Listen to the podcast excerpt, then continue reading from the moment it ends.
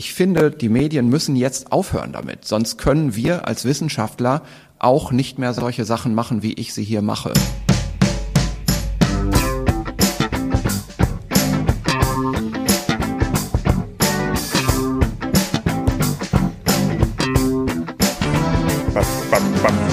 Guten Tag, hier ist die Medienwoche. Ach, draußen scheint die Sonne, wir haben immer noch Corona-Krise und sitzen im Homeoffice, aber das tun wir ja eh meistens. Hallo Christian. Hi Stefan, hallo. Nicht hallo. Christian ich, ich Drosten, grade, den wir am nein. Anfang gehört haben, sondern Christian Meyer von der Welt bei uns. Ja, und Stefan Winterbauer von Media. Jetzt stellen wir uns mal gegenseitig vor, Oh ja. voll professionell. Und ich wollte eben noch sagen, weil du äh, unseren Jingle am Anfang äh, noch so, so betont hast, äh, das verdanken wir ja äh, diese Komposition Josef Engels, meinem lieben Kollegen bei der Welt. Nochmal ganz herzlichen Dank. den und wir äh, gehört, neulich zu Gast hatten. Den wir neulich zu Gast hatten, eine, auch eine sehr empfehlenswerte Sendung. Ähm, und über Christian Drosten, den wir äh, zu Beginn gehört haben, sprechen wir nachher. Ne? Genau, ne, unter dem Motto Medienstar wider Willen. Ja. Gut. Äh, Wir wollten ein, wir haben äh, ein paar Rückmeldungen bekommen zu unserer letzten Sendung, in der es natürlich auch um Corona ging. Da hat uns ein Leser, nein, Quatsch, ein Leser, ich bin in der Hörer? Print- und Online-Welt gefangen, ja, ähm, hat uns ein Hörer geschrieben, dass er uns in dieser Folge ein wenig zu flapsig fand, wie wir über Corona gesprochen haben. Ich, ich habe das persönlich gar nicht so empfunden, weil ich selber relativ beunruhigt durch die Gegend gehe und ich habe das ja auch so gesagt, aber es kam offenbar so an. Äh, wie hast du das jetzt so im Nachhinein empfunden? Ja, ich mache mir da tatsächlich, auch wenn man es mir vielleicht nicht glauben mag, schon ab und zu Gedanken äh, drüber. Also der, der, der Hörer Hans, schöne Grüße an dieser Stelle, ja, fand das bisschen daneben, wie wir das Thema aufgegriffen haben. Vor allem hat er sich auch gestört so an meiner Einlassung. Bei uns auf dem Dorf ist alles wie immer und dann am Schluss an dieser kleinen Beobachtung von dir in dem, im englischen Marmeladenladen und so. Und ich glaube, bei dem blieb so ein bisschen hängen, dass wir das nicht ernst genug nehmen. Ähm, je- jein, also äh, ich finde das total schwierig. Äh, mir ist, als ich die Sache gesagt habe in der, in der vergangenen Sendung mit dem, ja, bei uns ist alles wie immer, die Straßen sind leer, ich habe eh keine sozialen Kontakte, war das schon flapsig gemeint, aber mir fiel dann auch selber auf beim Reden, ähm, dass das vielleicht jetzt anders rüberkommen könnte, als ich es meine. Ich wollte damit nicht jetzt irgendwie Corona kleinreden oder so nach dem Motto, ist mir doch egal, auch wenn ich dann so im, in der Laune gesagt habe, fuck you Corona, ja. ich ich habe da ja auch ja. relativ ähm, hart darauf reagiert. Ich mir habe gleich in die Parade gefahren, was Ich richtig dir war. Igno ja. Ignoranz vorgeworfen, Ja. ja. äh, wo ich dann nachher gesagt, Huch, war auch heftig reagiert. Wir haben uns ja auch durchaus in der Sendung mit Josef, äh, ich habe eben drüber gesprochen, mit Satire und Corona befasst, wo wir eigentlich gesagt haben, auch man muss auch Satire über Corona machen können, man muss auch drüber lachen können. Aber solche Alltagsbeobachtungen oder sowas leicht dahingesagtes kann natürlich manchmal falsch rüberkommen, zumindest bei einigen Hörern. Klar, und man weiß ja auch nie, in welcher persönlichen Situation einzelne Menschen sind. Ja, wenn jetzt jemand tatsächlich vielleicht betroffen ist, kann der natürlich gar nicht drüber lachen oder so. Ja, dann ist es eine schwerwiegende Erkrankung und Sache. Und es ist sowieso eine schwerwiegende Sache, weil wir alle noch nicht wissen, wie wir da wieder rauskommen und wann wir wieder rauskommen. Nichtsdestotrotz kann man jetzt auch nicht den ganzen Tag irgendwie im Büßergewand ja, ich fange schon wieder an, vielleicht Nee, zu Büßer, flapsig zu reden. Ja, eben. Büßer ja sowieso Nee, nicht. mit wir haben ja hängenden Schultern. für nichts zu büßen. Nee, wir haben nichts, wir können nichts dafür, aber den ganzen Tag mit hängenden Schultern und um durch die Gegend zu laufen. Ich glaube, man sollte schon gucken, dass man einfach so weitermacht, soweit es geht, wie bisher, aber das Ganze natürlich im Blick hat. Ja, ich finde Ja, man darf, äh, was man nicht machen darf, ist so einen Abriss ne, äh, herstellen, wo man sagt, jetzt ist alles, was wir vorher äh, zu wissen glaubten und wie wir unser Leben geführt haben, verloren, ähm, da- dass, dass wir daraus positive Schlüsse ziehen müssen am Ende, wenn, wenn das mal überstanden ist, das glaube ich auch. Nur ähm, es ist, wird, es kann nicht alles auf den Kopf gestellt Gestellt werden, natürlich. ja. Und dazu ge gehört natürlich auch eine gewisse Normalität äh, in der äh, nicht normalen Situation beizubehalten. Ja. Genau, ja, ja. Aber ähm, ähm, es zeigt äh, ja, wie, wie, wie schwierig das manchmal ist, so mit solchen Themen umzugehen und dass es auch manchmal eine Wirkung hat, die man gar nicht gar nicht ver vermutet, ja. Andererseits wieder muss ich sagen, habe ich mich über diese Leserpost auch äh, Hörerpost, Entschuldigung, jetzt fange ich auch schon an, gefreut, weil es zeigt doch, dass sich die Hörer mit dem Format hier auseinandersetzen und es tatsächlich auch bis zum Ende, zumindest teilweise, hören. Das freut mich wiederum sehr. Ja. Äh, deswegen auch nochmal schönen Gruß an ja, dieser Stelle. Ja, ich, äh, ich glaube auch, ich, das machen wir in dieser Sendung nicht, aber wir werden vielleicht mal in der nächsten Sendung, da wird es ja weiterhin wahrscheinlich leider Thema bleiben, auch mal über die Wirkung von schlechten Nachrichten und guten Nachrichten äh, sprechen. Das, das finde ich ein sehr reizvolles mhm. Thema, weil ich glaube, Teaser für nächste Woche, dass schlechte Nachrichten in dieser Situation zumindest einen großen Wert haben. Aber das machen wir dann. Genau, das machen wir dann. Jetzt steigen wir ein, denn wir machen ganz gnadenlos Dienst nach Vorschrift hier bei uns in der Medienwoche mit unserer Schnellrubrik Kann das weg? Und wir haben tatsächlich heute äh, relativ dynamische Nachrichtenlage. Wir nehmen auf am Freitag. Sind noch ein paar Nicht-Corona-News reingekommen, äh, die wir hier vermelden können. Vorstandsbeben ja. bei Pro7 Sat1. Max Konze ist raus, der CEO muss gehen. Ähm, magst du es nochmal kurz äh, rekapitulieren, ja. was da passiert Ger ist? Gerne. Ich habe heute Morgen schon einen länglichen Text darüber ab äh, halb sieben geschrieben, also bin gerade drin. Ähm, also gestern am Donnerstag äh, spät abends, glaube ich gegen 22 Uhr kam diese Nachricht, Max Konze geht. Ähm, der ist vor weniger als zwei Jahren angetreten als äh, Vorstandsvorsitzender Pro7 Sat1, als Branchenfremder. Ähm, der kam von Dyson, aber auch nicht direkt. Das ist der Staubsaugerhersteller ähm, und dann holte ihn der Aufsichtsratschef von Pro7 Sat1, Werner Brandt, zu Pro7 Sat1 und eigentlich war der so ganz wohl gelitten am Anfang, aber es dauerte nicht so ganz lang und da gingen die ersten anderen Vorstände.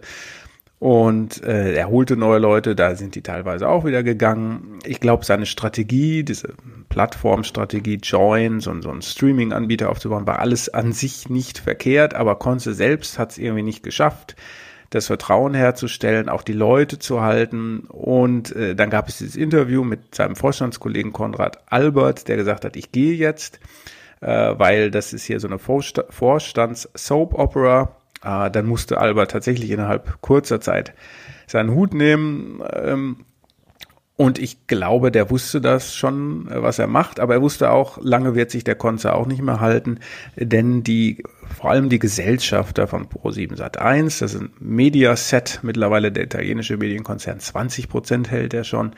und eine tschechische Investorengruppe, die halten 10 Prozent, die haben Druck gemacht, die wollten den Konze weghaben, weil er einfach es nicht geschafft hat, ähm, den Turnaround zu schaffen. Die Aktie steht bei irgendwie knapp sieben Euro, glaube ich. Ja. Interessant, und, nach der, nach ähm, der ja. äh, Bekanntgabe von Konzes Rauswurf hat die Aktie gleich mal einen Sprung auf 11 Prozent heute früh gemacht. Das ist auch immer, ja, die Börse urteilt gnadenlos. Mh gnadenlos. So, und jetzt ist er äh, mit sofortiger Wirkung ist der äh, Max Konze weg.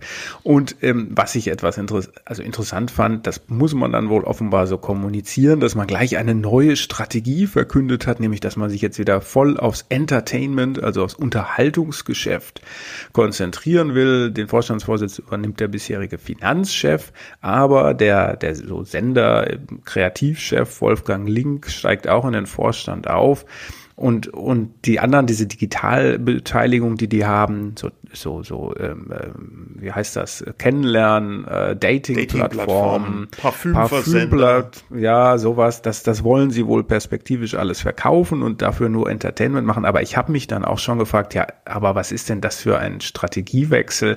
Weil Entertainment war immer schon Kern ja, und dass sie das andere Zeug jetzt verkaufen, weil sie erhebliche finanzielle Probleme haben. Die haben eine Nettoverschuldung von über zwei Milliarden Euro.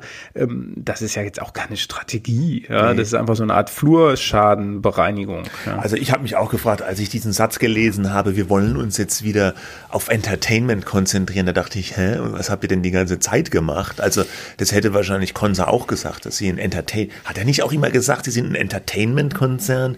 Ich weiß es gerade nicht. Aber das ist ja. natürlich eine Binse irgendwie, dass sich ein, ein Medienhaus, was vor allem private TV-Sender betreibt, auf Entertainment konzentriert. Und ähm, ähm, ähm, dass die sich von diesem ganzen E-Commerce-Klumpatsch trennen wollen, das haben sie aber, das hast du jetzt interpretiert, oder? Das haben die noch nicht gesagt. Naja, doch, in der oder? Pressemitteilung, Ja. in der Pressemitteilung, das ist, äh, muss man nochmal nachfragen, in der Pressemitteilung steht, sie wollen an dieser Beteiligungsfirma Nucom, äh, wo diese Beteiligungen gebündelt sind, mit einem Investor zusammen, ähm, als strategische Säule behalten, aber man wolle äh, perspektivisch äh, diesen Wert dieser Digitalgeschäfte steigern und dann zu einem gegebenen Zeitpunkt veräußern. Na, okay. Das steht da so ja. drin. Dabei war das ja auch mal so das, das, das große Ding, ne, dass sie gesagt haben, sie diversifizieren sich so, machen sich unabhängiger von der Fernsehwerbung mit diesem E-Commerce-Zeug. Jetzt auch wieder nicht. Der Finanzchef heißt übrigens Rainer Bonjean, der war schon vorher da. Ich glaube, er ist eher ein Übergangskandidat, oder? Das ist jetzt aber meine persönliche Meinung. Wäre auch meine Einschätzung, der wird natürlich seine Chance nutzen wollen, äh, Chef zu bleiben. Der, der Konze hatte ihn geholt, von einem Jahr, glaube ich, etwas weniger als einem Jahr, der war auch als Branchenfremder gekommen. Äh, Der will natürlich jetzt nicht so ein Übergangskandidat sein, aber ich könnte mir vorstellen, dass die Investoren jetzt, äh, die Gesellschafter fordern, dass man jetzt so ein Medien Schwergewicht, sagt man ja immer gerne, so ähm, floskelhaft, holt. Ich habe äh, mal drüber nachgedacht, ich meine beispielsweise Anke Schäferkort oder so wäre ja eine Managerin, die das machen könnte. Ich glaube allerdings, dass, äh, dass sich das sehr viele sehr gut überlegen werden, ob sie jetzt zu Pro7 Sat1 gehen. als Chef. Anke hat Zeit, war glaube ich mal ein Format irgendwo. In den Aber mit. Anke Engelke, oder? In, beim WDR, mit Anke Engelke, ja. Könnte man aber in Nicht dem, mit Anke Schäferkort. könnte aber man in diesem Zusammenhang auf andere Art reanimieren. Mhm. Es bleibt spannend bei Pro7 Sat 1, ist auch eine Binse, sorry dafür, aber manchmal sogar spannender, vielleicht wie im Programm, wenn man es leicht böse sagen könnte. Jetzt Gestern erstmal, äh, hast du, äh, Entschuldigung, äh, letzte Frage, hast du Promis unter Palmen gesehen? Um bei Gottes Sat 1? Willen, nein, nein, nicht, ne? nein, nein, nein, nein. Okay, gut. So. Ja, hätte ja sein können. Du Nein. guckst ja manchmal sowas. Ja, aber das, irgendwo hört's auf. Okay, Ja. ähm, weiter. Äh, Hast Wir kommen zu einem lokaljournalistischen Ah, ja, äh, Pro genau. Projekt mit, äh, mit, mit Rums, ja.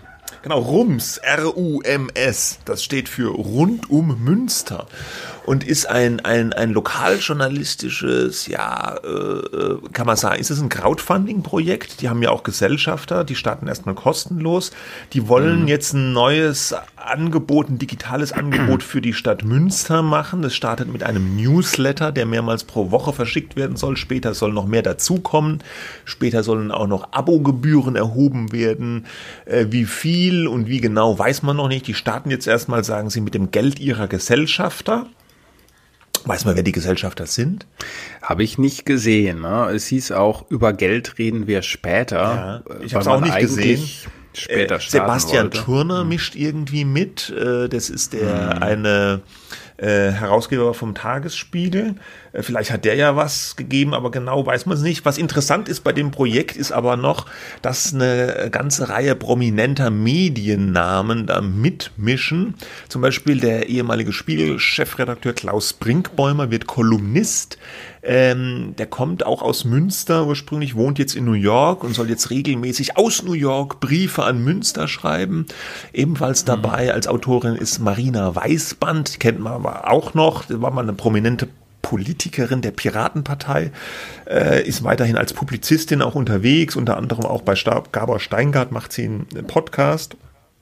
Und Ruprecht Polenz, ehemaliger CDU-Bundestagsabgeordneter, hat sich in jüngerer Zeit zu so einer Art fast ein bisschen Twitter-Star hochgetwittert. Also er, er twittert sehr eifrig und seine Tweets finden eine recht große Reichweite. Er wurde jetzt auch bei diesen goldenen Bloggern, so einer Preisverleihung neulich als äh, ausgezeichnet als bester Newcomer. War natürlich so ein bisschen ein Gag, weil er, weil er schon über 70 ist und so. Ja, da macht man das gerne. Also, Ist aber natürlich ja. ein beeindruckendes Line-up äh, für so ein Ja. lokaljournalistisches Projekt. Ja.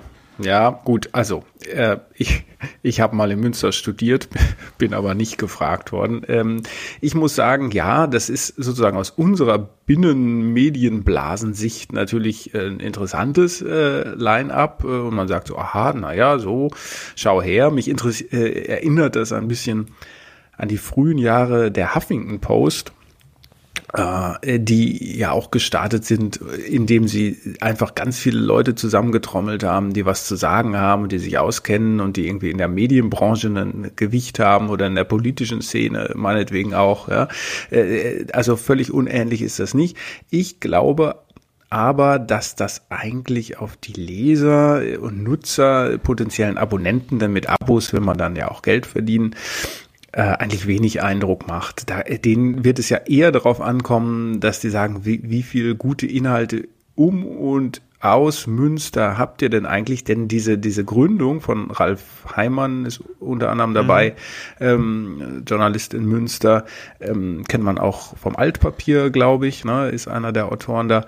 Ähm, äh, äh, aber das, äh, das geht ja eigentlich zurück auf die Situation, dass in Münster die lokaljournalistische Versorgung seit einiger Zeit ausgedünnt ist, weil da diese Zeitung, eine Zeitung quasi ausgehöhlt wurde. Da haben die die einmal die komplette Redaktion entlassen mhm. und dann mit Fremdinhalten bestückt. Ja, also das geht zurück auf ein Defizit. Das soll jetzt gefüllt werden. Und ob Klaus Brinkbäumer oder Marina Weißband jetzt was schreiben, glaube ich, wird nicht, ist schön und aller Ehren wert.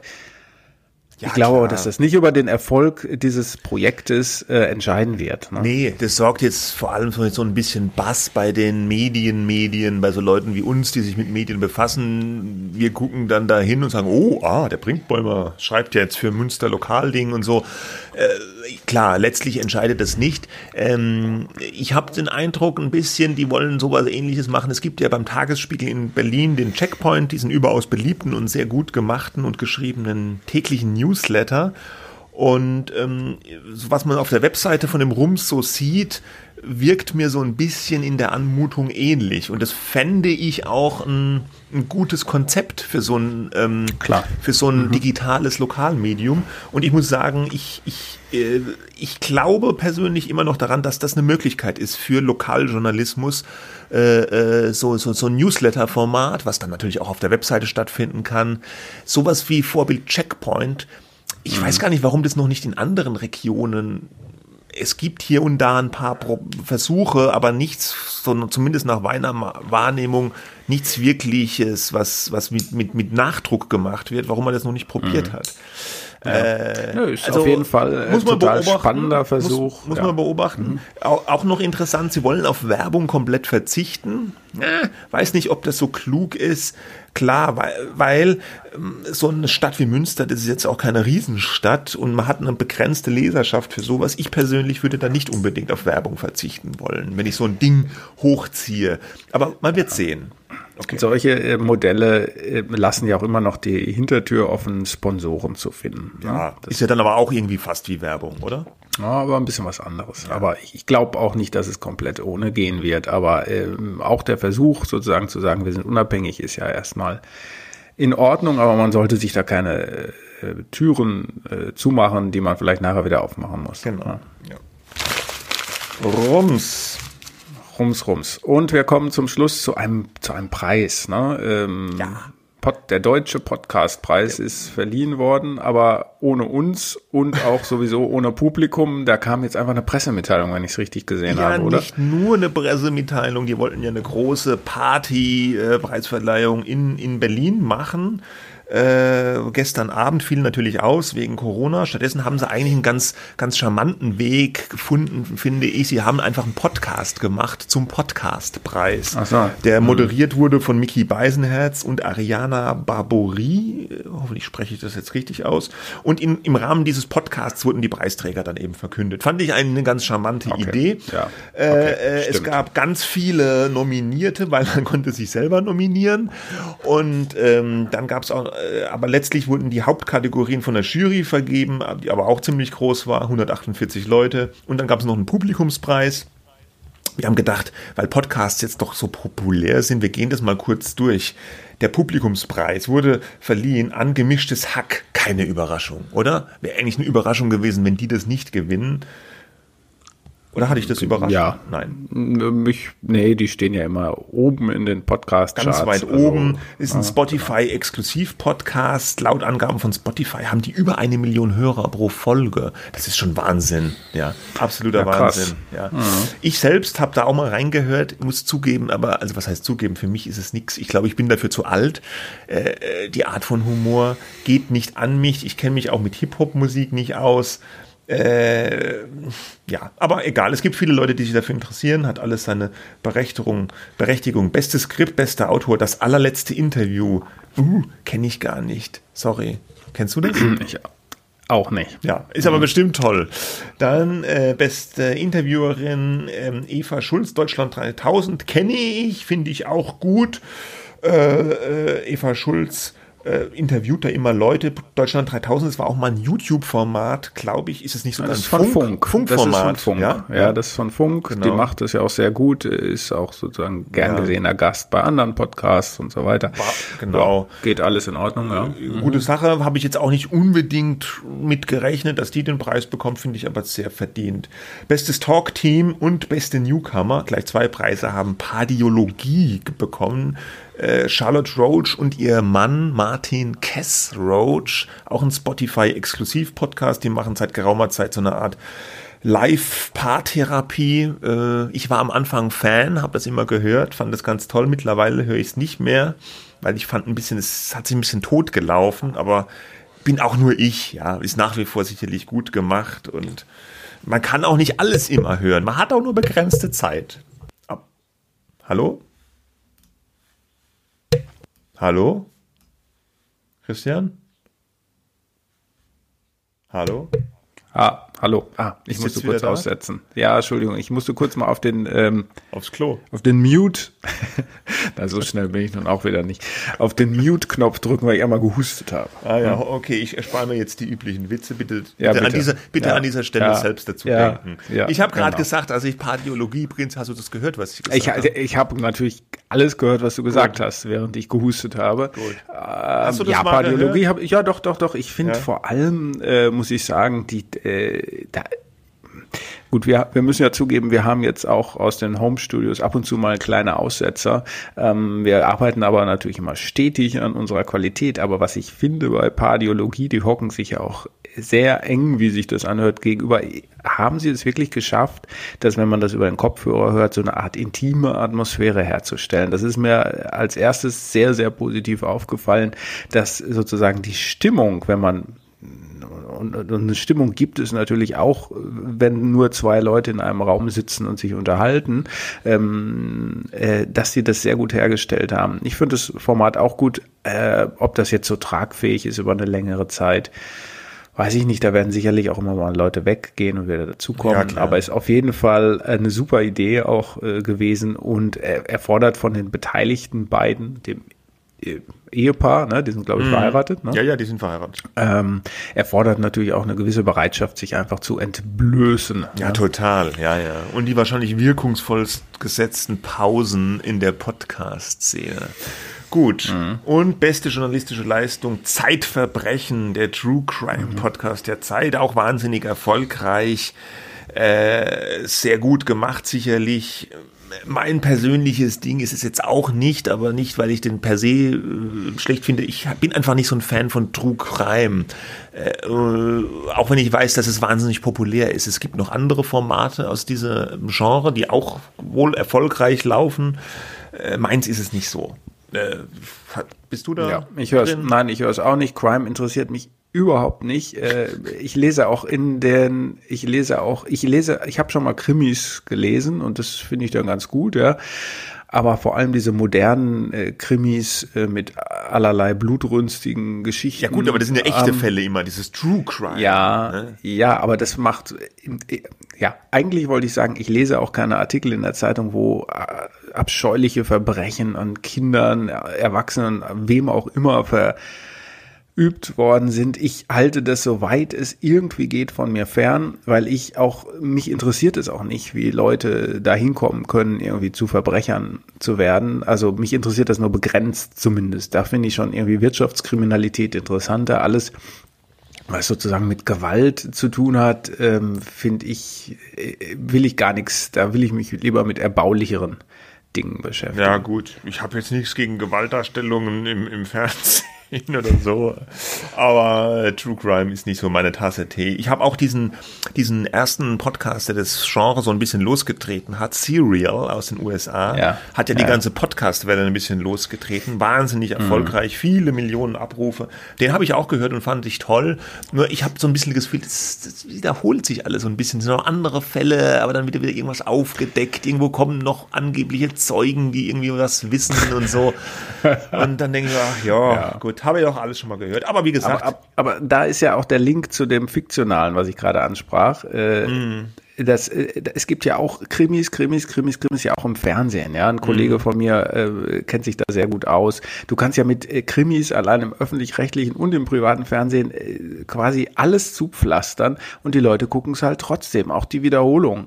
Ähm, also äh, pff, ja, das, da, kommt da, halt das, das, an. das erschöpft sich anscheinend nicht. Ja, Nee. und das, und äh, es gibt ja auch so quasi so eine Theorie, je friedlicher ein Land eigentlich ist, ja, äh, desto mehr Krimi-Autoren gibt es dort. Aber das müsste man noch mal wegen diesen Schweden-Grimmis wahrscheinlich. Ja, ja Beispiel. immer besonders blutrünstig sind.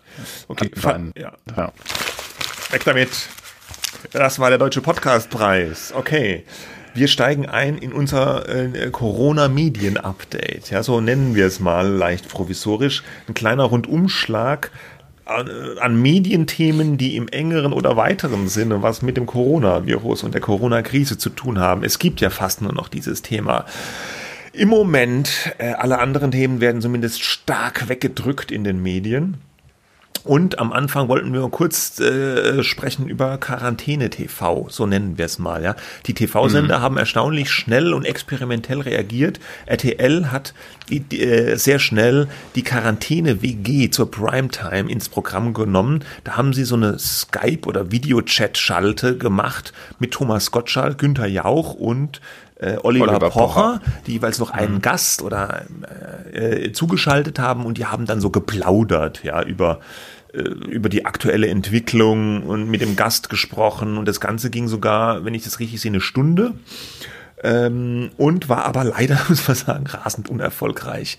Also die erste Folge war noch okay von den Quoten, dann ging es steil bergab. Und RTL hat in dieser Woche auch den Stecker gezogen und die ganze Chose vorzeitig beendet. Sollte eigentlich noch bis heute laufen, einschließlich. Aber sie haben gestern dann schon das Experiment beendet, weil da zu wenig Leute zugeguckt haben. Hast du was das? ja auch schon, ja, was ja auch schon interessant ist, dass man ein Format, was angeblich, also sie hätten es ja wahrscheinlich verlängert, wenn es großen Erfolg gehabt hätte, aber was erstmal nur eine Woche läuft, dass man es dann einen oder zwei Tage vor Schluss äh, Ja, dicht macht, weil die, wahrscheinlich weil die Beteiligten einfach keinen Bock mehr haben. Ja, die also vor allem fand ich Gottschalk und Jauch wirkten so ein bisschen lustlos, aber auch die Quoten waren halt wirklich auch sehr schlecht und gingen halt sehr stark runter und es war halt Primetime. Ne? Und das ist für RTL dann natürlich auch eine rein äh, Geldfrage. Lass ich die weiter da reden und versau mir damit die, die Werbepreise in der Primetime oder äh, packe ich dann wieder den Lehrer äh, hin, ja, der eine gut angenommene Unterhaltungssendung ist und komme wieder auf meine normalen Reichweitenzahlen. Ne? Parallel gab es noch andere solche Dinge. Es hat eins hat da experimentiert mit einer ähnlichen Sendung mit Luke Mockridge, die lief auch nicht so gut. Und äh, Vox hat äh, spontan, relativ spontan, dann eine Musiksendung mit Mark Forster ins Programm genommen, der dann irgendwie zu Hause sitzt und Musik macht und auch so Musiker zuschaltet über Videochat, die dann irgendwie was sagen und die zusammen Musik machen, waren auch keine besonders guten Quoten. Also ganz interessant eigentlich, man hätte ja vielleicht gedacht, ja, das, das wollen die Leute jetzt sehen, aber nee, wollen sie anscheinend gar nicht so sehen, so eine Art, die, die haben vielleicht schon, ich habe mal gedacht, den ganzen Tag so diese scheiß Videokonferenzen im Büro, da will ich am Abend nicht auch noch eine langweilige Videokonferenz mit Mark Forster und Sido mir angucken oder mit Gottschalk und, und, und Jauch, ja. Ich habe ja, Ja. auch mal kurz reingeguckt in die Quarantäne-WG, ich fand es auch unfassbar uninspiriert und langweilig. Das zeigt sich nur, weil das auf dem Papier vielleicht gut aussieht, funktioniert so ein Format einfach noch lange nicht auch im TV in, in echt, ne? Ja, mir fiel vor allem auf, dass äh, die sogenannten Stars es äh, sorgsam vermieden haben, äh, irgendwas Privates groß zu zeigen. Da, da hat man nur auf so ja. weiße Wände geschaut ja. oder beim Pocher war irgendwie so ein Bild an der Wand, wo man dann auch deutlich gesehen hat, wer dieses Bild gemalt hat. Ähm, aber das, das war so äh, von äh, unpersönlich, also eher unpersönlich gehalten. Die wollen natürlich in ihrer Privatsphäre schon gar nicht Günther Jauch, ja. Ja, klar. Irgendwas preisgeben. Ich sah dann noch zufällig, ich glaube, vergangenen Montag, Nacht, muss man sagen, Jan-Josef Liefers, der plötzlich aus seinem eigenen Keller eine Show aufgezeichnet hat, die ähnlich funktioniert hat. Also er moderiert es quasi. Seine Frau lief dann auch mal kurz durch den Keller. Ähm, also wirklich den Keller, ja, weil man vielleicht oben auch nichts zeigen wollte oder konnte, keine Ahnung. Ähm, und dann, dann kommen Kollegen, äh, Axel Prahl, Natürlich. Äh, trat natürlich auf und er sang dann ein Lied, ja, ähm, und er schloss das mit den Worten, genießt die Zeit mit euren Familien. Ah. Da musste ich schon leicht äh, würgen, ich sag's ganz ehrlich, weil ich diesen Spruch überhaupt nicht mehr hören kann. Ja. Also nicht, dass ich nicht gerne die Zeit mit meiner Familie genießen möchte und das Beste draus machen will und so. Aber ich weiß nicht, wie man das genießen kann, wenn gleichzeitig unklar ist, was dieses Virus mit der Gesellschaft, der Wirtschaft und sonst allem anstellt. Also ja, sorry, also halt, äh, ja. genießen, als wenn man dann da zu Hause ist. Also man muss das Beste draus machen, aber gut, äh, der sang dann da jedenfalls und ähm, also einerseits muss ich auch sagen, ich glaube, du hast es eben schon erwähnt, dass die Sender das so schnell machen, äh, finde ich gut, dass sie das ausprobieren, auch gut, weil es gibt ja auch gar nicht so viele Alternativen. Man muss quasi zu Hause sein, die wollen ja auch ein Signal aussenden, wir bleiben zu Hause. Ähm, und was kann man dann auch groß anders machen als Videos schalten, wenn man nicht aus der Konserve irgendwas senden will? Also ist sozusagen die Variationsmöglichkeit begrenzt, aber äh, interessant dann schon, dass das Interesse so gering ist. Ne? Ja, ja, das ist schon interessant. Es gab auch andere Versuche. Pro7 hat experimentiert jetzt gerade mit einer aktuellen Sendung, mit einer Informationssendung. Die haben sogar Markus Söder, den äh, bayerischen Ministerpräsidenten im Studio als Gast gehabt, hatten aber auch schlechte Quoten mit der Sache. Das zeigt für mich so ein bisschen, die Leute haben jetzt zwar sagen alle, ist auch so ein, ein, großes Informationsbedürfnis. Ich glaube aber, die suchen die Informationen tatsächlich da, wo sie sie sonst auch suchen, nämlich dann doch eher bei den öffentlich-rechtlichen Sendern, bei den etablierten Informations- und Nachrichtensendungen, die nach wie vor sehr, sehr äh, gute Einschaltquoten haben. Und es sagt jetzt keiner, oh, jetzt ist aber mal Corona-Krise. Mal sehen, was Pro7 oder RTL 2 oder was weiß ich, ja, mhm. dazu zu sagen hat. Ja, so verändert sich das Medienverhalten dann doch nicht. Aber auch hier muss man sagen, okay, das ist probieren, dass sie mal das machen, finde ich auch aller Ehren wert, ja. Und die Abrufe insgesamt, die Nachfrage nach Medieninhalten ist natürlich riesig. Ne? Also nach ja. Nachrichten, äh, nach auch nach Unterhaltung, aber dann durchaus so ähm, Geschichten wie, wie Fernsehserien oder oder oder ähm, Miniserien. Ähm, solche Geschichten. Ne? Also das, äh, da sind wir ja, die Verlage, aber auch die Sender, die dann äh, das Programm bieten, äh, natürlich gefragt, äh, wie nie. Das ist aber auch kein Widerspruch. Ne? Wir sagen ja nur, äh, eigens aus dem Boden gestampfte Formate müssen nicht, äh, nur weil es ein gesteigertes Bedürfnis gibt, sich zu informieren und darüber was zu erfahren, per se erfolgreich sein. Insgesamt gesehen ist der Medienkosmos und die Mediennutzung aber äh, sehr, sehr stark gestiegen. Also die Dauer, die Reichweite, äh, eigentlich alle sozusagen wichtigen Kennziffern, äh, was Mediennutzung an, angeht, sind gestiegen. Mhm. Äh, mein, mein Kollege Jens Schröder hat einen Artikel bei uns bei Media geschrieben, Überschrift Fernsehen, Web, Social Media, die Corona-Krise beschert im Journalismus nie für möglich gehaltene Nutzerzahlen. Also der hat es da, ich pack's in die Show Notes mal ein bisschen aufgeschlüsselt, eben nach TV, Internet, Social Media und Print, ja, und alle Zahlen steigen extrem nach oben, soweit man das bisher messen kann. Ähm, er schreibt auch zum Leitmedium der Krise, er hat sich die Tagesschau 20 Uhr Ausgabe entwickelt, jetzt auch nicht unbedingt überraschend, aber nur mal eine Zahl äh, äh, im 10-Tages-Zeitraum durchschnittlich vom 14. bis 23. März 8,4 Millionen Zuschauer nur im ersten und das äh, war ein Plus von fast 55 Prozent, ja, zusätzlich. Mhm.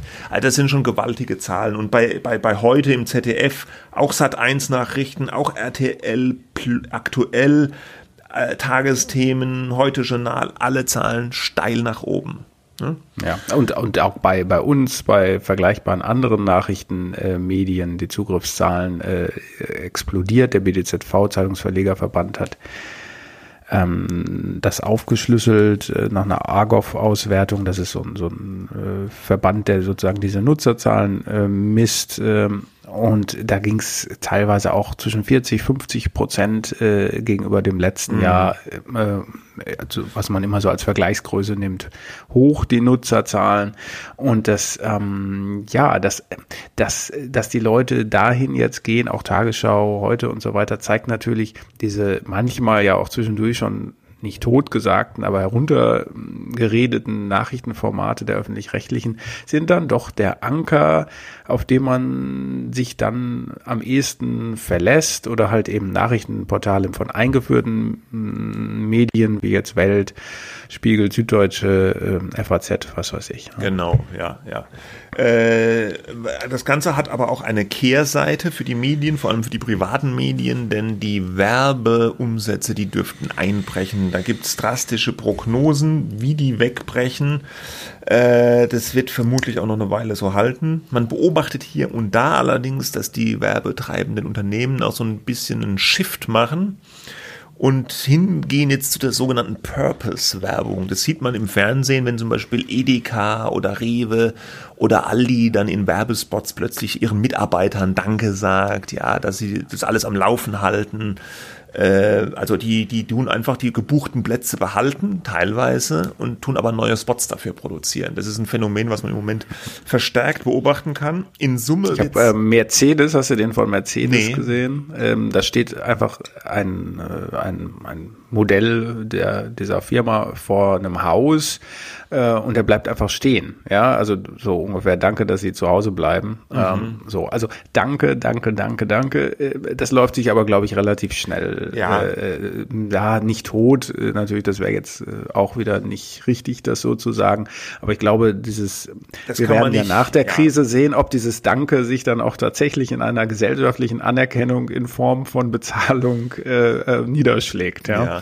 Und das kann man natürlich auch nicht bis Ultimo ziehen, so ein, so ein Shift. Ja, das ist jetzt in der ersten Welle vielleicht mal möglich, aber natürlich wird unterm Strich werden die Medien natürlich weniger Werbung bekommen und vielleicht Deutlich. sogar auf absehbare Zeit nach der Krise, weil die Werbewirtschaft geht ja immer äh, praktisch im Gleichschritt, bisschen verspätet mit der Realwirtschaft und da gehen ja alle von einem deutlichen Dämpfer aus.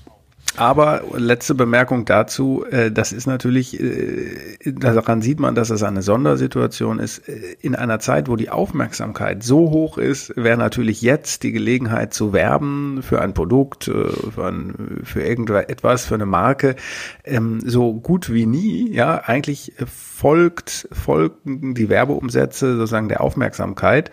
Ähm, hier funktioniert das aber eben nicht, weil wenige Unternehmen erstmal, die, die streichen ja ihre Werbebudgets, weil sie sagen, es kauft ja eh jetzt keiner ein Auto, was soll ich also äh, dafür werben? Ne? Ja gut, und natürlich, wenn, wenn, wenn Unternehmen vielleicht irgendwann auch Leute entlassen müssen oder sparen müssen, streichen sie vielleicht eher die Marketingbudgets. Ja, ja klar, äh, genau, zusammen. sowieso. Ja. Mhm. Okay, okay.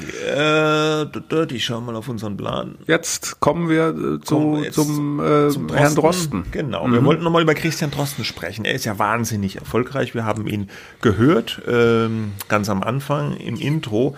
Äh, er ist Virologe an der Charité in Berlin, ist absoluter Experte für Coronaviren und NDR Info, äh, das Infoprogramm, Hörfunkprogramm vom Norddeutschen Rundfunk, hat mit ihm einen täglichen Podcast äh, im Angebot. Das ist das Coronavirus-Update mit Christian Drosten. Und es gibt eine ganze Reihe von Corona-Podcasts äh, jetzt. Der Virolo Virologe äh, Keke, Kekulé heißt er, ja, heißt das so? Alexander Kekulé, Kekulé. glaube aus Halle. Ja, hat auch einen ja. beim MDR. Mhm. Äh, es gibt nun Lungenfachärzte, haben einen Coronavirus-Podcast. Alle möglichen Leute äh, haben einen Coronavirus-Podcast, aber der der, das Light, der Light-Podcast, möchte ich mal sagen, ist wahrscheinlich das Coronavirus-Update mit Drosten. Ähm, ich habe mal mit dem NDR äh, hin und her gemailt. Die haben mir mitgeteilt, dass über alle Plattformen hinweg sie jetzt 15 äh, Millionen Abrufe haben für dieses Format. Das ist schon eine gewaltige Hausnummer. Pro Folge oder? Nein, was? über alle Folgen, über alle Formate. Ah, okay. Also in. Gibt so 20 Folgen. Ja, ungefähr. so habe ich es verstanden. Ganz mhm. interessant, in der NDR hat dieses äh, Format auch erstmals bei Spotify eingestellt. Normalerweise machen die das nicht weil sie sagen, wir sind halt öffentlich-rechtlich, Spotify ist kommerzielle Plattform, wobei bei YouTube machen sie es auch. Äh, iTunes, äh, iTunes, sorry. Ja, eben, mhm. aber ja, so haben sie, aber in dem Fall haben sie eben bei Spotify das auch eingestellt, weil sie sagen, sie wollen mhm. möglichst eine große Verbreitung für diese Themen haben. Und das, mhm. der Podcast ist immer so eine halbe Stunde. Eine, eine Wissenschaftsredakteurin vom NDR spricht immer mit dem. Und er erklärt dann auf eine sehr anschauliche, aber auch sehr wissenschaftliche Weise äh, immer so einzelne Themen. Wir wollten jetzt aber gar nicht so sehr über das Thema Coronavirus sprechen, sondern ein bisschen die Medienfigur äh, Christian Drosten auch beleuchten. Der hat nämlich in dieser Woche auch in einer Folge selbst mal darüber gesprochen, wie er eigentlich damit umgeht, dass er jetzt so präsent ist in den Medien. Er hat ja nicht nur diesen Podcast, er wurde auch beim Stern interviewt. Gerade gestern habe ich ihn wieder in den Nachrichten gesehen, da trat er wieder mit der Bundesregierung bei so einer Verkündigung auf. Der Mann ist in gewisser Art und Weise gerade omnipräsent und als so eine Art Corona-Erklärer Nummer eins wird er wahrgenommen. Und da äh, hat er jetzt dann auch über sich selbst reflektiert, wie er das eigentlich sieht. Ich habe hier mal einen Ausschnitt aus diesem Podcast, wo er über sich selbst als Medienfigur spricht. Also ich ziehe daraus keinen Gewinn für mich selbst. Für mich ist es eher alles ein bisschen, ja, befremdlich. Ich bin ja nur deswegen in der Öffentlichkeit, weil ich speziell an diesem Virus oder an seinen Verwandten seit langer Zeit arbeite. Ja. Und nicht, weil ich irgendwie, keine Ahnung, ein Künstler bin, der irgendwas Besonderes kann oder ein Instrument spielt oder irgendwas wo es ja um diesen Dialog geht und wo man sich auf sowas vorbereitet. Das ist ja bei mir nicht so. Und es gäbe viele andere Wissenschaftler, die genau dasselbe machen könnten wie ich auch, die vielleicht jetzt von ihrer Spezialisierung in einem leicht anderen Bereich arbeiten aber die natürlich auch zu sowas bereit wären. Nur man will ja nicht als Wissenschaftler so stilisiert werden zu etwas, das man nicht ist. Mhm. Das ist ja was anderes, als wenn jetzt ein Medienstar schaut, wie seine Kommunikationsstrategie läuft und ob sein Bild in der Öffentlichkeit auch so ist, wie man das braucht. Da ist es ja gewollt, dass ein bestimmtes Bild in der Öffentlichkeit kreiert wird. Aber das ist ja bei bei einem Wissenschaftler überhaupt nicht gewollt. Das, das kann man nicht wollen. Das fand ich ganz interessant, wie, wie er sich das selber sieht. Wie, wie, mhm. wie hast du das wahrgenommen? Ja, also was, was ich, äh, was ich absolut äh, sehe, ist, dass der Mann bemüht ist zu differenzieren, sich selber auch, glaube ich, tatsächlich nicht so ernst nimmt, wo, also ernst natürlich schon in dem, was er sagt, aber nicht, nicht so als Medienfigur sieht, das glaube ich ihm, das ist kein Kokettieren äh, mit dieser äh, Rolle, wobei man natürlich, um überhaupt etwas so souverän äh, machen zu können, eine gewisse Medienpräsenz erstmal haben muss und sich, sich selber auch sozusagen, sich selber sicher sein ähm, muss. Und dazu gehört ähm, ja auch ein gewisses Auftreten einfach dazu. Äh, ich glaube, dass aber sozusagen seine eigene Wahrnehmung und äh, die med seine mediale Verwertung, so nenne ich das jetzt erstmal, so ein bisschen auseinander äh, klaffen. Der macht jetzt diesen NDR-Podcast äh, ähm, um Informationen weiterzugeben. Und das ist eine super Idee und äh, die Leute hängen an seinen Lippen. Es ist ja auch ein eigenes Genre schon fast wieder entstanden, nämlich die Zusammenfassung des Drosten-Podcasts durch andere Medien. Ach, echt? Das habe ich noch die, gar nicht ja, so wahrgenommen. Ja. Doch, natürlich. Du kannst quasi, wenn du das, was sagt Drosten, und dann gibt's diese drei Punkte, äh, erzählt jetzt Drosten in seinem Podcast.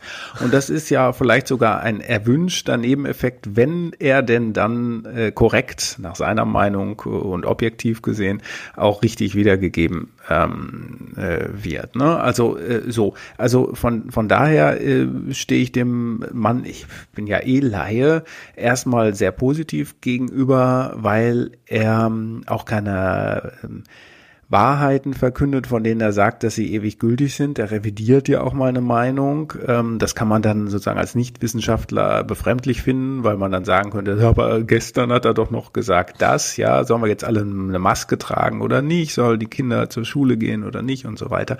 Das zeigt aber auch nur, wir hatten ja auch schon in den vergangenen Folgen öfter mal über ihn gesprochen, ähm, dass, äh, dass sich das so dynamisch entwickelt, dass eben auch ein Top-Wissenschaftler nicht genau weiß, was jetzt äh, die richtige Vorgehensweise ist. Das kann man immer nur von heute bis äh, in ein paar Tagen sagen und dann ist die Lage vielleicht anders. Also gut einerseits. Auf der anderen Seite äh, frage ich mich dann doch, warum er dann eigentlich, aber das ist jetzt sozusagen, ja, ich weiß nicht, ob das dann auch wieder falsch rüberkommt, aber ich sag's mal, warum er dann eigentlich äh, Medien wie der Zeit oder dem Stern oder anderen, wahrscheinlich haben alle, alle, alle bei ihm angefragt für Interviews, mhm. zusätzlich noch Interviews gibt. Da sehe ich jetzt keinen zusätzlichen Nutzen drin, außer man denkt, äh, der, der Sternleser oder der Zeitleser, der hat bestimmt keine Ahnung, dass es diesen NDR-Podcast gibt. Das glaube ich aber eben nicht. Äh, ich glaube, das reicht als Format vollkommen aus und wenn das andere dann nochmal zusammenfassen, weiterverbreiten, dann ist die Abdeckung ja schon mal äh, riesig groß. Und er war ja so ein bisschen enttäuscht darüber, dass der Stern beispielsweise ihn, glaube ich, seiner Meinung nach verkürzt äh, zitiert hat in einer in einem Interview. Ne? Ja, genau. Äh, da ging es um diese Geschichte. Äh, wir werden noch ganz lange, ein Jahr, glaube ich, keine ähm, Fußballspiele mit Publikum mehr sehen. Das war so ein bisschen die, ich paraphrasiere das, die, die Zeile, mit der der Stern rausgegangen ist in der Vorabmeldung und Drosten hat sich dann, hat dann massiv kritisiert, dass sie das so zugespitzt haben, ohne zu erwähnen, dass er das eigentlich im ähm, Abgleich, also er wollte eigentlich sagen, es ist doch wichtiger, erstmal die Schulen dann wieder ins Laufen zu bekommen, wie, wie die Fußballstadien. Und dann hat der Stern aber diese Fußballsache in die Überschrift geschrieben und das komplette Interview war hinter einer Paywall. Und das hat er massiv kritisiert und das war auch das, was er am Anfang gesagt hat in unserem Intro-O-Ton, die Medien müssen aufhören damit. Also Dinge hinter die Paywall zu stellen und so zuzuspitzen, sonst wird bald kein Wissenschaftler mehr äh, das so machen wollen wie ich her, wenn wir hier ständig mhm. äh, aus dem Kontext gerissen zitiert werden und, und falsch zitiert werden. Ja, das war mhm. diese Sterngeschichte. Ja. Aber ähm, ich, ähm, wolltest du noch weiter das ausführen, oder? Ja, sollen wir noch mal über diese Paywall-Sache sprechen oder nee, hat würde, das mal vergangene Woche eigentlich schon mal äh, erörtert? Vielleicht gebe ich jetzt nur noch meinen Senf zur Medienfigur ja. schneller zu, äh, ja, bitte. wenn es gerade ja. passt. Ich finde das total interessant, wie hier jemand reflektiert über sich selbst als Medienfigur, weil das natürlich auch auseinanderklafft. Ja? Ähm, ich will, ohne ihm zu nahe treten zu wollen, er ist nun mal einfach eine Medienfigur jetzt, auch wenn er das gar nicht will, auch wenn er das gar nicht vorgehabt hat, aber in dem Moment, wo ich mich derartig stark in den Medien exponiere, wie Christian Trotzen, werde ich zur Medienfigur. Und was du gesagt hast, stimmt natürlich komplett. Er, er formuliert sehr gut, er, er sieht interessant aus, ja, ist jetzt kein, das, das habe ich nicht gesagt. Nein, das sage ich jetzt, ja. Also er ist irgendwie ein Typ, ja, er hat diese, er hat diese Wuschelfrisur ein bisschen, er wirkt wie so ein bisschen ein hipper Wissenschaftler, sag ich mal. Es gab im Internet naja. auch so, ja doch, jetzt so, so Memes, wo er so neben Jeff Goldblum in Jurassic Park gezeigt wurde. Das will der natürlich nicht. Das findet der vielleicht auch total doof. Das passiert aber trotzdem, ja. Und äh, äh, weil er gut erklären kann, weil er, weil er eine, eine interessante Stimme hat, weil er sich einfach wahnsinnig gut auskennt, stützen sich die Medien auf den. Er ist einfach authentisch, ja, in dem, was er sagt. Er weiß, wovon er redet, er weiß, wie er sich präsentiert. Und dann stürzen sich alle auf den. Dann haben die Medien natürlich immer diese Tendenz, äh, immer mehr. Äh, wo, eine, wo der eine hingeht, will der andere auch immer hin. Ja, jetzt ist dieser Podcast wahnsinnig erfolgreich. Dann in den Redaktionsstuben, ja, da müssen wir auch was mit Drosten machen. Drosten, ja, der, man weiß dann in den Redaktionen, der kann sich artikulieren, der kann das gut erklären. Man weiß, den kennen die Leute schon. Ja, der Mann ist jetzt zu einer Marke geworden plötzlich. Egal, ob er das will oder nicht. Ja, äh, äh, wenn er sagt, ich bin doch nur Wissenschaftler, ich, ich, ich will doch nur erklären, ich will doch gar nicht diesen Fame haben, diesen ganzen Medienhype. Mhm. Ja klar, das glaube ich ihm auch total. Das will der nicht. Das passiert aber von alleine. Das kriegt er quasi quasi frei Haus geliefert, den Medienfame. Und die Frage wäre jetzt, äh, kann man das überhaupt abblocken als Person, ja, als Drosten? Müsste der Drosten sich jetzt äh, Berater nehmen, die das kanalisieren oder was oder eine interessante. Er steckt, ja. Interessant ist, wenn du sagst, er gibt auch Interviews jetzt Zeit und Stern und, und vielleicht und, und tritt auch noch im Fernsehen auf. Sollte er das zurückfahren oder nicht? Mhm. Wahrscheinlich Also lehnt er auch ganz ihn- viele mhm. Interviews ab und, und ja, sagt dann, äh, eben, ne? ja, Mhm. und sagt dann, ja gut, dann gebe ich halt den beiden noch eins, damit nicht alle denken, ich würde mich hier entziehen, ist ja für ihn dann wahrscheinlich auch nicht ganz einfach, ja. Aber dieser, Mhm. dieser, dieser Effekt, dass jemand eigentlich gar nicht das will, so eine Medienfigur zu sein, ist aber trotzdem wird, den fand ich total spannend jetzt am Beispiel Christian Drosten. Ich glaube, wenn es um, um eine maximale Abdeckung ginge, müsste natürlich noch andere Medien beackern, so äh, Boulevardmedien beispielsweise. Ja, klar, das Also, würde er dann wahrscheinlich um, nicht machen, Um ja. dann andere Bevölkerungsgruppen zu erreichen, da sagt er dann vielleicht, ja, mag ich jetzt auch nicht. Das, das kann man ja alles auch miteinander besprechen, äh, wie das dann, wenn es zum Beispiel ein Interview ist, dann wird es ja autorisiert in der Regel. Ja, dann kann er doch genau sagen, was er da haben möchte. Also wenn er das das Ziel wäre, äh, dann müsste er weitere Medien auch noch beackern. Ich persönlich würde ihm raten, keine zusätzlichen Interviews zu geben, ähm, weil das dann ja auch irgendwann sagt man dann ja auch, ähm, na, der hat sich ja selber auch schon mal darüber beschwert, ähm, dass er nicht mehr dazu kommt, so wissenschaftliche Forschungen zu, zu lesen. Das war jetzt schon vor zwei, drei Wochen oder so. Jetzt hat er mittlerweile vielleicht wieder aufgeholt beim, beim Lesen der, der aktuellen oder der aktuellsten Forschung. Aber er steckt natürlich auch in einem Dilemma, muss man ja auch sagen. Er will keine Medienfigur sein. Du sagst zu Recht, er ist aber trotzdem eine. Was machst du denn dann, wenn du den Anspruch hast, zu sagen, ich will meinen Beitrag leisten, dass die Leute möglichst gut aufgeklärt sind, aber mit allen Leerstellen, offenen Fragen, die es da quasi äh, so gibt. Eigentlich äh, kann man, ist es vielleicht, ich denke, es ist ein gutes Recht und auch total interessant, dass er das so deutlich sagt und die Kritik an Medien äußert. Aber ich glaube, er kommt da nicht raus, außer ähm, man kann halt so Bedingungen stellen. Ne? Er kann sagen, ich spreche mit euch, aber bitte stellt dieses Interview mit mir, in dem ich äh, sehr, sehr wissenswerte Sachen sage, bitte frei verfügbar auf eure Seite. Kann man ja, ja, genau. machen. Ne? Ja, ich ja. bin, ich bin ein. Gegner äh, dieses, äh, dieser, dieses Ansatzes, ihr müsst das alles frei machen. Das geht nicht, ähm, äh, denn äh, unsere Werbeumsätze äh, und so weiter, die verringern sich ja auch. Wir müssen ja irgendwie Geld verdienen. Hatten wir schon drüber gesprochen.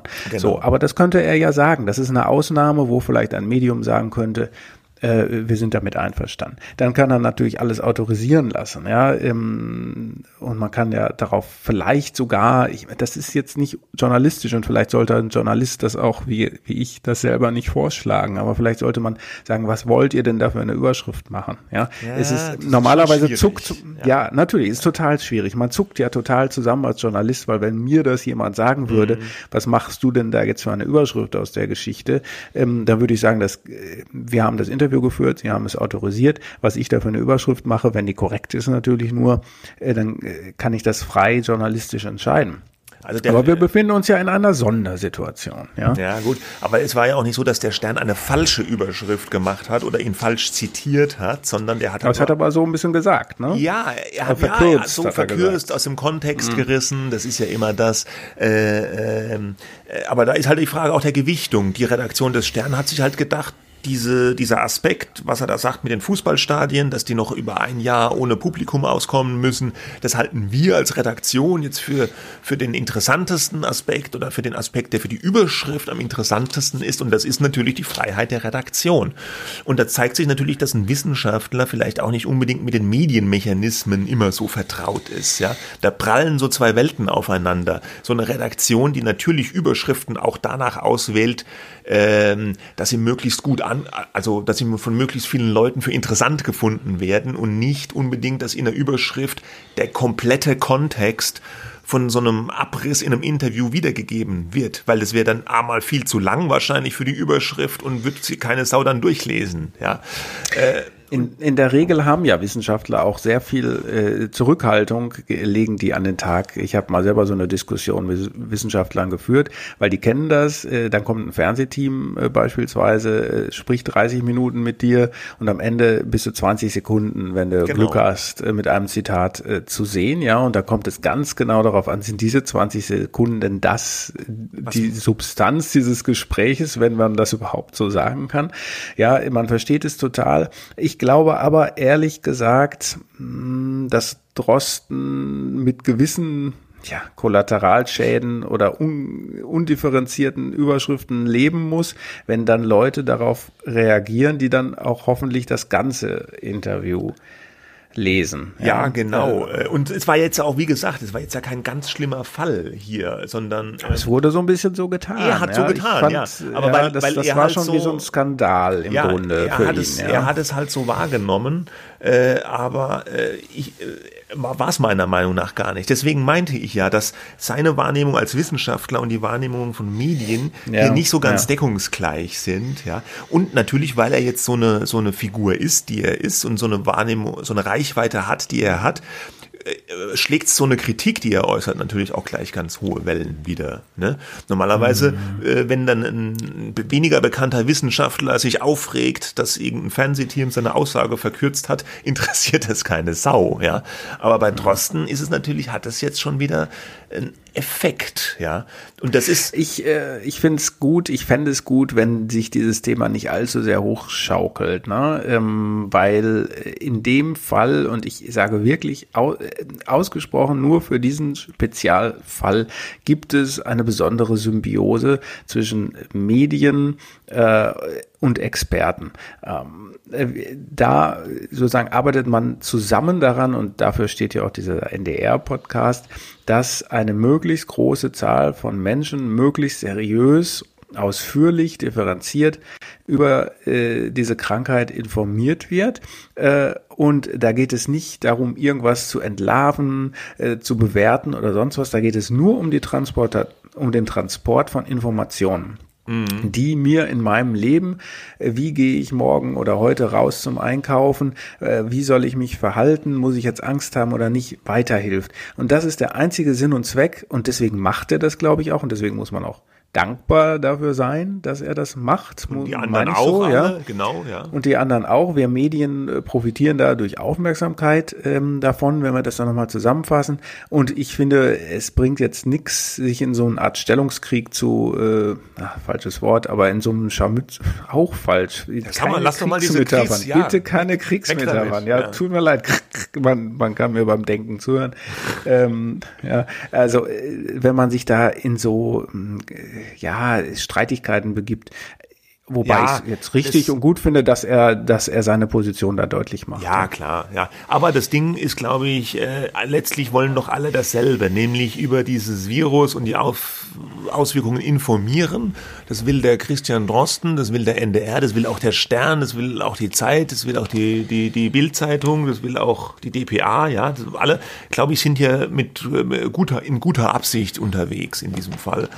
Und mhm. das sollte man sich noch mal äh, hinter die Ohren schreiben. Äh, in dem Zusammenhang noch vielleicht abschließend, ähm, jetzt hat Gruner und Ja, der Verlag des Stern, ja verkündet, dass sie alle Digital-Abos auch Stern, auch Stern Plus ab sofort bis 30. April gratis zur Verfügung stellen. Ich weiß nicht, ob es was mit der Drostenschelte zu tun hat, aber vielleicht äh, hat der, äh, nimmt er das wohlwollend zur Kenntnis, dass sein Aufruf da äh, so jetzt so schnell Gehör gefunden hat. Auch wenn natürlich ich, ich, mhm. Paywalls trotzdem ihre Berechtigung haben, ich weiß. Ja, und ich bleib dabei, es muss ein guter Mix sein. Ich würde sagen, alle Informationen, die wirklich, wo es möglichst schnell, möglichst viele Leute erfahren sollten und wissen sollten, die äh, sollten frei verfügbar sein. So diese ganzen News-Ticker, wo die wichtigen Sachen drinstehen. Wir haben beispielsweise auch noch den Fernsehsender.